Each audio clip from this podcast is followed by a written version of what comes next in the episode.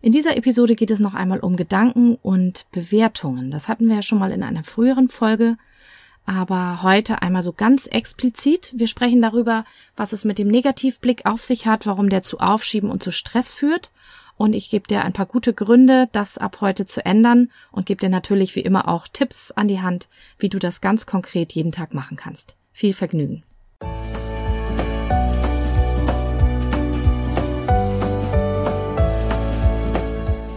Hallo und herzlich willkommen zu diesem Podcast.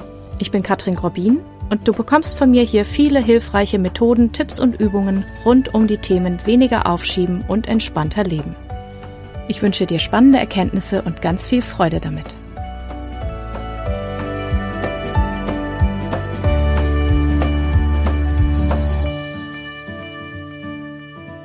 Dein Glas eigentlich eher halb leer oder ist das Glas halb voll? Das ist ja eine ganz alte Frage, die immer wieder gestellt wird, auch mit einem kleinen Augenzwinkern.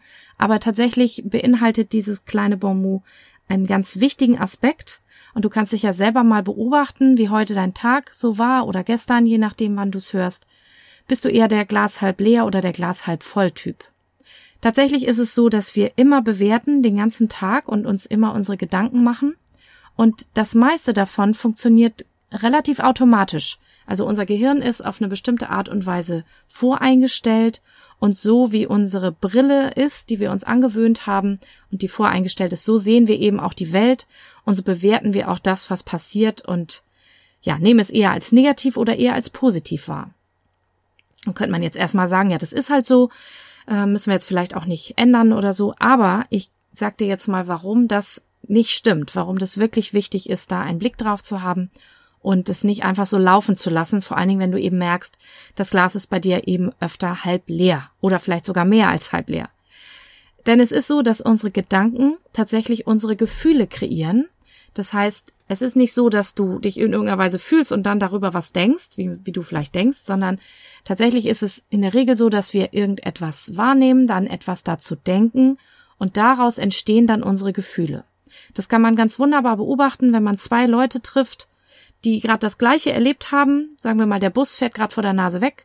Die eine Person regt sich fürchterlich auf und hat einen ganz schlechten Tag danach und die andere Person ist ganz entspannt und wartet einfach auf den nächsten.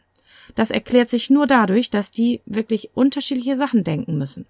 Die eine Person denkt vielleicht, das ist eine Katastrophe, das ist fürchterlich, schon wieder passiert mir das, das hat er absichtlich gemacht oder so. Das ist das Glas halb leer. Ja, oder habe ich ja gewusst, was das für ein schlimmer Tag ist und so. Und dann kann man sich so schön in eine Negativschleife rein ähm, denken. Manche machen das wirklich jeden Tag mit schöner Regelmäßigkeit. Oder, wie die zweite Person, kann man versuchen, etwas zu denken, was mehr in eine positive Richtung geht. Vielleicht sowas wie, der hat mich wahrscheinlich nicht gesehen. Nächstes Mal gehe ich früher los. Ähm, schade. Naja, aber gleich kommt ja vielleicht der nächste Bus. Oder was könnte mir jetzt helfen, noch pünktlich an meinem Ziel anzukommen? Manchmal denke ich mir sogar extra und absichtlich, dann habe ich jetzt eine kleine Pause, um von dem Stress, den ich mir vielleicht gerade gemacht habe, erstmal wieder runterzukommen. Und zack, fühle ich mich ganz anders. Das Problem ist nämlich, dass unser Gehirn es gewohnt ist, mehr auf das Negative zu schauen. Das erklärt sich erstmal aus der Geschichte des Gehirns, also nicht nur deines persönlichen, sondern des menschlichen Körpers, so wie zumindest die Theorie aktuell aussieht dann ist ja dieser Körper schon ein paar Millionen Jahre so, wie er jetzt gerade ist. Und es war in frühen Zeiten, als wir noch in Höhlen gelebt haben oder in Zelten und noch nicht so ein gemütliches Leben hatten, vergleichsweise wie wir heute hier in unseren Breiten haben, da war es sehr, sehr wichtig, alle Gefahren zu sehen, denn der Körper ist darauf eingestellt, dass er möglichst überlebt, aus gutem Grund, und das macht er auch ganz wunderbar. Aber das heißt, das Gehirn scannt die ganze Zeit die Umgebung nach Gefahren weil es dich beschützen will und weil es dir beim Überleben helfen will. Und das hat sich eben so ein bisschen ausgeweitet, dass wir jetzt nie, nicht nur die Dinge betrachten, die direkt lebensnotwendig sind und lebensgefährlich sind. Ne, wenn so ein Bus wegfährt, ist das ja jetzt erstmal nicht lebensgefährlich. Aber alles, was unangenehm ist, alles, was negative Konsequenzen hat, alles, was, wenn wir es weiter fantasieren, irgendwie schlecht ausgehen könnte, das scannt das Gehirn die ganze Zeit und hat sich eben in dem Zweifel auch Gedanken angewöhnt, die immer auf alles gucken, was nicht so gut läuft und was eben potenziell gefährlich ist. Und dazu kommt, dass natürlich, weil wir alle so geprimed sind, tendenziell die Gesellschaft auch so tickt. Ja, beobachte mal so eine ganz normale Unterhaltung unter verschiedenen Menschen, wie viel Klagen, wie viel Opferhaltung, da gibt's auch eine Folge zu, wie viel, ja, Blick aufs Negative dabei ist und auch Sitcoms, wie viel Drama, wie viel Unglück, wie viel Chaos, was da alles stattfindet, ist wirklich gruselig. Und auch die Medien bringen ja fast nur negative Nachrichten, denn damit sind sie sich ja der Aufmerksamkeit aller auch sehr bewusst und sehr gewiss. Ja, es gab wohl mal eine Zeitung, die nur positive Nachrichten gebraucht hat und verrückterweise hat es niemand gekauft weil wir alle sehr auch fast süchtig sind nach diesen Negativnachrichten. So, warum sollte man das jetzt nicht so laufen lassen? Also erstmal fühlt es sich nicht gut an. Ja, wenn du in solchen Gedankenschleifen bist, dann hast du unangenehme Gefühle, ähm, du fühlst dich unwohl, du fühlst dich vielleicht bedroht, du fühlst dich traurig, ärgerlich, frustriert, die ganze Palette an Gefühlen, die sich nicht so schön anfühlen. Das an sich wäre schon ein guter Grund, finde ich. Aber es kann eben auch dazu kommen, und da sind wir auch ganz viel, wenn du dich mal genau beobachtest, dass die Stressreaktion ausgelöst wird im Körper. Und diese Stressreaktion, die ganz viel auf alle Bereiche des Körpers sich auswirkt, ist eben auch dafür gedacht, dass wir überleben, indem wir entweder kämpfen, fight, oder fliehen, flight, oder uns verstecken oder totstellen oder so tun, als wenn wir nicht da wären, freeze, also einfrieren. Das sind alles drei ganz normale Reaktionen, die wir ja als normale Säugetiere auch an den Tag legen, so wie andere Tiere das auch tun, um eben zu überleben. Ja, manche Tiere kämpfen, so Tiger, die würden jetzt nicht eher weglaufen, die würden ins Kämpfen gehen. Ähm, Fluchttiere wie Pferde oder Rehe, die laufen halt ganz schnell weg. Und dann gibt's Tiere, die haben keine Waffen, die sind auch nicht schnell, so wie Igel zum Beispiel, die igeln sich halt ein und warten, bis die Gefahr vorbeigeht. Und genau solche Reaktionen haben wir eben auch. Und wenn wir uns bedroht fühlen, und das ist eben immer, wenn sich dann so eine gewisse Menge an Negativladung aufgesummelt hat oder eben was Schlimmes passiert ist, dann gehen wir auch in eine Stressreaktion und wir sind sowieso in unserem modernen Alltag ohnehin schon ein, zu einem gewissen Maß in einer Stressreaktion. So, das ist erstmal sehr ungesund, denn die Stressreaktion ist nur für kurzfristige Benutzung eigentlich autorisiert. Also man soll das eigentlich nur kurz haben, dann eben eine Reaktion zeigen und dann wieder in die Entspannung gehen und die Hormone wieder abbauen. Dass wir sowieso ganz viel in Stressreaktionen leben, in so einem gewissen Maße, ist für den Körper sehr, sehr ungesund, fördert ganz viele ungesunde Prozesse. Allein das wäre auch noch ein guter Grund, auch da an den Gedanken was zu tun, damit man da wieder ein bisschen runterkommt. Aber dieser Podcast dreht sich ja viel auch um Produktivität, um weniger Aufschieben und Entspannung. Und auch damit hat die Stressreaktion was zu tun, denn wenn du in Stressreaktion bist, kannst du einfach nicht klar denken, denn das ist nicht vorgesehen, denn du sollst ja intuitiv ganz schnell das Richtige tun. Also ist das Denkhirn gehemmt, es funktioniert nicht so gut und äh, du siehst auch mehr im Tunnelblick auf das, was gerade bedrohlich ist und das heißt, du kannst alles andere nicht mehr so gut sehen. Also hast du erstmal Stress, und es besteht erhöhte Aufschiebegefahr. Denn du bist nicht fit, du fühlst dich nicht gut, du bist erschöpft, du bist gerade mit anderen Dingen beschäftigt, die dich gerade umtreiben, nämlich mit Überleben.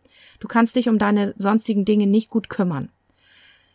Und dazu kommen noch psychologische Effekte. Eine davon ist die Self-Fulfilling Prophecy.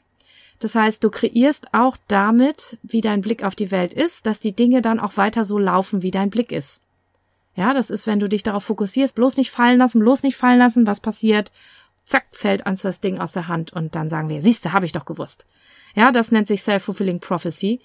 Und du kannst quasi dein ganzes Leben damit verbringen, negative Dinge herbeizudenken und zu reden und hast einfach kein schönes Leben. Und äh, wenn du das Ganze dann auch noch spirituell, energetisch sehen willst, dann kommen wir zum Gesetz der Anziehung und Manifestation. Dann möchtest du gar nicht weiterdenken, denn wenn du davon ausgehst, dass das, was du ausstrahlst und was du denkst, dass du davon immer mehr in dein Leben bestellst, dann überleg nochmal doppelt, ob du das möchtest oder ob du das nicht möchtest. So, ganz viele gute Gründe. Deswegen Versuch mal, deine Gedanken zu beobachten. Erstmal Bewusstwerdung und zu gucken, wie ist es denn? Glas halb leer, Glas halb voll. Wie viel gucke ich denn aufs Negative und wie viel gucke ich auch auf das Positive? Und dann versuch mal, wenn du nicht gerade in Lebensgefahr bist aus irgendeinem Grund, was ich hoffe, dass das sehr, sehr, sehr selten bis gar nicht vorkommt, versuch mal immer wieder den Fokus auf das Positive zu lenken auf das, was gut läuft, was gerade gut gelaufen ist, was gerade in deinem Leben schön ist, was du gerade gut gemacht und gut hingekriegt hast. Und wenn es nur Ansätze sind. Da ist der Ansatz der Dankbarkeitspraxis sehr, sehr hilfreich und ähm, das muss gar nichts Großes erstmal sein, vor allen Dingen, wenn das ungewohnt ist. Du kannst dich über deine Tasse Kaffee oder Tee freuen. Du kannst dich freuen, dass du heute gesund oder einigermaßen fit aufgewacht bist, dass die Sonne aufgegangen ist, dass du Kleidung hast, Nahrung, dass du ein Dach über dem Kopf hast, dass Wasser aus dem Wasserhahn kommt, alles Mögliche, um in diese Übung reinzukommen, immer mehr auf das Gute zu gucken. Und wenn du irgendwas feststellst, was dir nicht so gefällt, dann versuch zu finden, ob darin vielleicht auch noch was Gutes zu finden ist oder warum es nicht so schlimm ist. Versuch es abzuschwächen. Und auf diese Weise kannst du langfristig das Gehirn umerziehen und neue Wege im Gehirn bahnen. Denn es sind jetzt eben alte Wege vielleicht gebahnt, die den Blick auf das Negative lenken. Aber genauso wie die einmal angelegt worden sind, kannst du neue Wege bauen, um da mehr Balance reinzukriegen. Und das geht aber nicht von heute auf gleich, sondern du musst es eben immer wieder machen und immer wieder und da hartnäckig dranbleiben. Und was sehr gut hilft, zum Beispiel, ist sowas auch schriftlich zu machen. Ich habe dafür extra auch ein Notizbuch, das drücke ich auch meinen ähm, Coaches manchmal in die Hand. Das positive Notizbuch, wo du das bekommen kannst, das verlinke ich dir in den Show Notes. Du kannst es bei mir kaufen und beim großen Versandhaus mit A aktuell. Das ist so ein kleines Buch, ähm, sind zwei Seiten Anleitung zur Dankbarkeit da drin und ganz viele kleine Bildchen auf leeren Seiten, wo du ganz viele schöne positive Dinge reinschreiben kannst. Und das benutze ich selber auch. Und wie gesagt, ich gebe es eben auch Coaches in die Hand oder in Seminaren manchmal dazu, um eben diesen Prozess in Gang zu setzen und auch in Gang zu halten und es immer wieder bewusst zu machen. Du musst jetzt nicht immer jeden Tag eine halbe Stunde oder Stunde damit verbringen, auch wenn das natürlich schön wäre. Aber wenn du es immer einfach mal wieder machst, kurze Momente oder fünf Minuten am Tag, dann wirst du dich wundern, in wie viel entspannteren Bahnen dein Leben über kurz oder lang laufen wird, wie viel besser du dich fühlst, wie viel entspannter du vielleicht auch wirst und wie viel produktiver du sein kannst, weil du einfach mehr Energie hast und mehr Freude, weil das Ganze steigert natürlich auch deinen Genuss und deine Freude am Leben, weil du immer mehr Dinge findest, die gut sind an deinem Leben und die dir Spaß machen und wo du mehr von möchtest, so dass du auch, das wäre dann noch ein zusätzlicher Win-Effekt, auch mehr dahinter kommst, was du eigentlich willst, was ja auch viele Leute umtreibt, die hier in dem Podcast sind. Weil du eben nicht nur auf das schaust, was du nicht willst, sondern weil du mehr davon wahrnimmst, was dir gefällt, was dir gut tut, was dich glücklich macht. Ich hoffe, diese Podcast-Episode kann dazu ein bisschen beitragen. Wenn du Fragen dazu hast oder mir was schreiben möchtest, kannst du gern wie immer äh, den Link auch in den Shownotes benutzen und mir über mein Kontaktformular schreiben. Und ähm, ja, ich wünsche dir ganz viel Freude und Spaß bei der Umsetzung und ganz, ganz viel Erfolg, weil das ist wirklich ein ganz, ganz wichtiges Thema. Das werde ich bestimmt auch noch öfter hier thematisieren. Und dann freue ich mich, freue mich auch immer von dir zu hören, wie es läuft. Und ich freue mich natürlich, wenn du nächstes Mal wieder dabei bist und wünsche dir jetzt alles Gute und einen schönen Tag. Bis bald.